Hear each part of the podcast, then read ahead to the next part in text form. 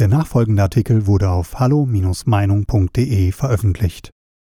Kinderspiele oder Pädokriminalität von Uwe Kranz bei meinen Recherchen zum sexuellen Missbrauch von Kindern und der Produktion, dem Besitz und dem Vertrieb von sexuellen Missbrauchsbildern, Filmen und Texten habe ich in ausreichendem Maße die höchst sonderbare, ja eigentlich verwerfliche Haltung von insbesondere linksgrüner und gendernärischer Politikerinnen und Politiker, der dazugehörigen Logen und oder Gogen und deren Klakeuren aus der medialen Welt kennenlernen müssen, die sich angeblich um das Kindswohl sorgen.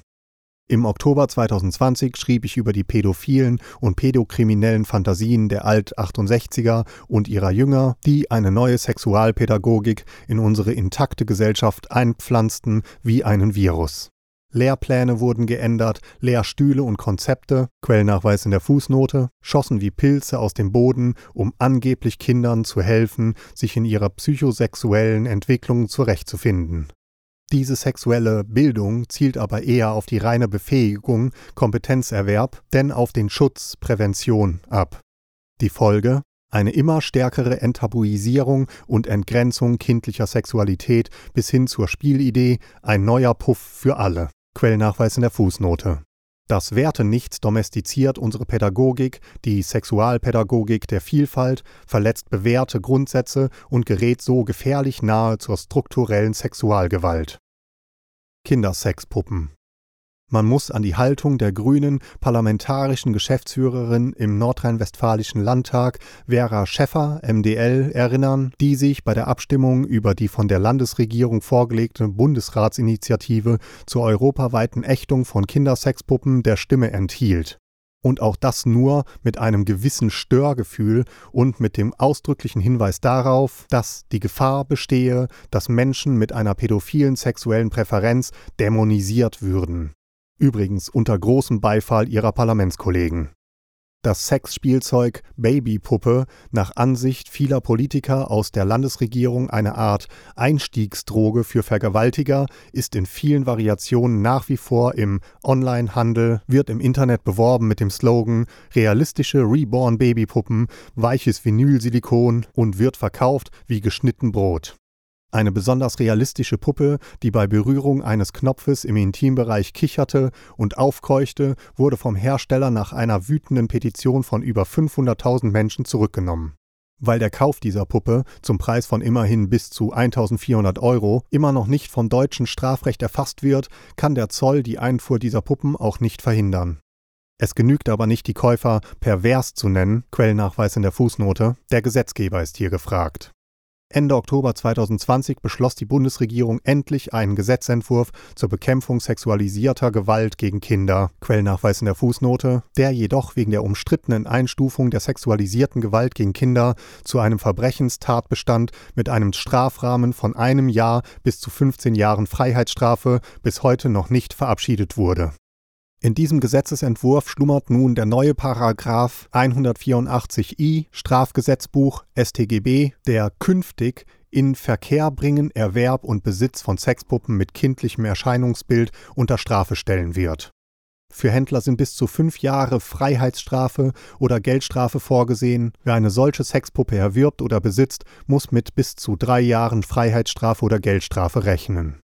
Wer auf eine effektive und konsequente Strafverfolgung im digitalen Raum hofft, braucht einen langen Atem. Doktorspiele in der Kuschelecke. Kennen Sie Original Play, die Dating-Plattform für Pädophile und Kriminelle? Falls Sie kinderlos sind, berührt Sie das wenig. Anders, wenn man seine Kinder in bestimmten staatlichen und kirchlichen Kitas in Hamburg, Berlin, Dresden, Regensburg oder München schickte, in denen diese Kuschelpädagogik als erzieherisches Konzept eingesetzt wurde. Da spielten die Kleinen oft mit mehreren wildfremden Männern in engem Körperkontakt, kuschelten, ließen sich streicheln, herzen oder tollten mit ihnen auf ausgelegten Liegematten ohne Spielzeuge herum und erfuhren dabei zumindest in mehreren Einzelfällen auch gewalttätige, sadistische, demütigende und sexuelle Angriffe, wie Kinder ihren Eltern berichteten. Kinder, die danach verhaltensauffällig wurden, Albträume erleiden mussten, plötzlich leicht verletzlich wirkten und vorher unbekannte Angst- und Aggressionszustände zeigten. Kinder, die danach häufig eine traumatherapeutische Behandlung brauchten. Kinder, deren Eltern keine Ahnung hatten, dass da fremde Männer mit ihnen spielten und die diesen Spielen auch nicht zugestimmt hatten und hätten.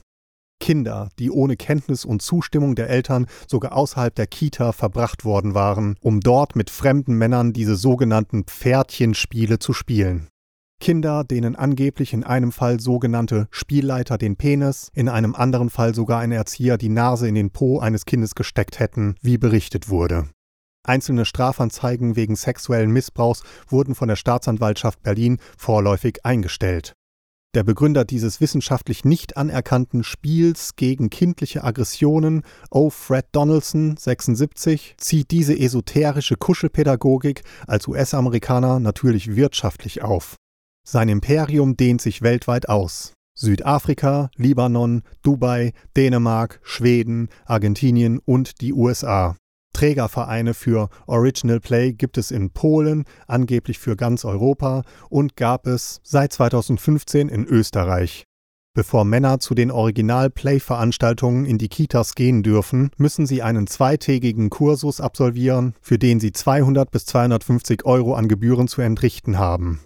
Jeder kann sich gegen eine Gebühr als Spielleiter bewerben, ohne Feststellung der Personalien, ohne polizeiliches Führungszeugnis, ohne pädagogische Eignungsprüfung oder Kontrolle der Person. Wer aber lädt diese Männer und im Einzelfall auch Frauen in die Kitas ein? Kein Wunder, dass echte pädagogische Experten Original Play überwiegend vernichtend beurteilen entwicklungsbiologisch nicht fundiert, grober Unfug, Einladung zur Pädophilie, problematisch, grenzwertig zu Pädophilie und Pädokriminalität, Suggestion von Grenzlosigkeit und fahrlässige Akzeptanz von Körperkontakten mit dominanten Fremden, Quellnachweis in der Fußnote, Einladung zu Übergriffigkeiten gegenüber Kindern, Quellnachweis in der Fußnote oder gar Anleitung für Pädophile, Quellnachweis in der Fußnote. Ein Wunder dagegen, dass manche kirchliche, vorwiegend evangelische und staatliche Einrichtungen das Original Play überhaupt einführten. Nachdem es nach den ersten bekannt gewordenen Vorfällen, über die 2019 die Medien berichteten, Quellnachweis in der Fußnote, in allen staatlichen Kitas Österreichs und auch von der Evangelischen Kirche Deutschland komplett eingestellt worden sei, haben die meisten Bundesländer nachgezogen und das Durchführen von Original Play verboten. Hamburg allerdings rät nur ab. Bayern verfügte, das sogenannte Original Play hat in Kindertageseinrichtungen nichts zu suchen, weil es dem Missbrauch Tür und Tor öffnet. Nur Spiegel Online glaubte, noch eine Lanze für Original Play brechen zu müssen, weil dieses Spiel ihnen lehre, dass sie selbst bestimmen dürfen, ob sie Körperkontakt möchten. Quellnachweis in der Fußnote. Wo bleibt hier ein bundesweites verbindliches Verbot? In welchen Kindertagesstätten oder Gärten wird dieses abscheuliche Spiel heute noch gespielt? Dort sollte man im Einzelfall die Kollateralschäden einmal genauestens abwägen, die der Lockdown und die damit verbundene Schließung der Kitas und Kindergärten verhindert bzw. verursacht. Kontaktverlust, Angst, Verzweiflung, Stress, sogar Suizidgedanken. Quellnachweis in der Fußnote. Das Transsexuellengesetz TSG in anderen Bereichen ist die Bundesregierung sichtlich eifriger, zum Beispiel bei der Änderung des TSG von 1981, die nach mehreren Verfassungsgerichtsentscheidungen novelliert werden sollte, aber seit langem auf Eis lag. Seit dem 25. Januar liegt der Referentenentwurf vor. Jeder Mensch soll künftig ab 14 Jahren das Recht haben, sein Geschlecht völlig unabhängig von körperlichen Merkmalen selbst zu definieren. Es soll ein Gang zum Standesamt oder Gericht, ein kurzer Antrag, ein Nachweis eines Beratungsgesprächs mit wem auch immer genügen. Für Minderjährige bedarf es eines gerichtlich bestellten Gutachtens vom Arzt, Psychologen oder irgendeiner Transgender-Organisation. Quellnachweis in der Fußnote. Das ist der Kern des von Bundesinnenminister Horst Seehofer, CSU, und der Justizministerin Christine Lamprecht, SPD, gemeinsam eingebrachten Gesetzesentwurf, der in den Medien kaum große Resonanz verursachte. Besonders bedeutsam, das Mitspracherecht der Eltern von Minderjährigen soll entfallen. Damit würde einer weiteren wesentlichen Forderung der Grünen entsprochen, die Weichen für eine schwarz-grüne Koalition gestellt, was aber so ganz nebenbei bahnbrechende gesellschaftliche und juristische Folgen haben würde. Quellnachweis in der Fußnote. Nach der Sexualpädagogik der Vielfalt, siehe oben, kommt nun die Vielfalt der Geschlechter einher, ganz wie die LGBTQ-Lobbyverbände es wünschen oder künftig noch erfinden und fordern könnten, um das jahrtausendalte Menschenbild weiter zu deformieren. Das passt dann auch schon zu der von der SPD geforderten Verankerung der Kinderrechte im Grundgesetz, Artikel 6, wonach Kinder das Recht auf Entwicklung zu eigenverantwortlichen Persönlichkeiten bekommen sollen. Eine hehre Forderung, von der niemand so recht weiß, wie sie juristisch definiert werden soll. Das zentrale Thema der Pubertät, Geschlechtsidentität und sexuelle Orientierung werden sozusagen ausgewildert, dem Zugriff obskurer Menschenfänger geopfert, die elterlichen Sorgerechte werden dagegen radikal beschnitten. Die Muttermilch. Noch eine weitere Meldung, die zu diesem Thema passt, das noch viele weitere Facetten hat. Wir alle wissen, Muttermilch ist einzigartig. Sie enthält mehr als 200 Bestandteile, die bis heute nicht vollständig entschlüsselt werden konnten, vor allem Antikörper gegen Krankheiten, viele wichtige Nährstoffe und nützliche Bakterien.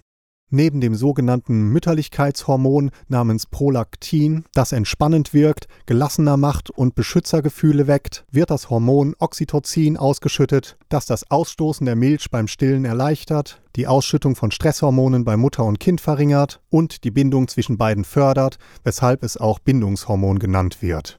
Alles ungemein positive Attribute. Wenn nun in England Hebammen das Wort Muttermilch nicht mehr verwenden dürfen, Quellnachweis in der Fußnote, sondern Menschenmilch oder Milch vom stillenden Elternteil sagen müssen, damit sich Transmänner mit Babys nicht ausgeschlossen fühlen, zeugt das von sprachlichem PC-Nonsens, der an Gender-Irrsinn grenzt und eher einen gegenteiligen Effekt hervorruft, statt die Inklusion fördert.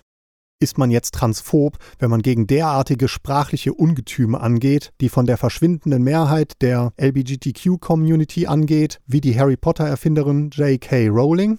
Oder wenn Politiker fordern, statt Frauen künftig Menschen, die menstruieren, zu sagen? Oder wenn der Duden das Wort Gästin kreiert? Wahrlich, der chinesische Fluch, mögest du in interessanten Zeiten leben, ist wahrer denn je, vor allem für unsere Kinder und Kindeskinder. Weitere Beiträge finden Sie auf hallo-meinung.de. Wir freuen uns auf Ihren Besuch.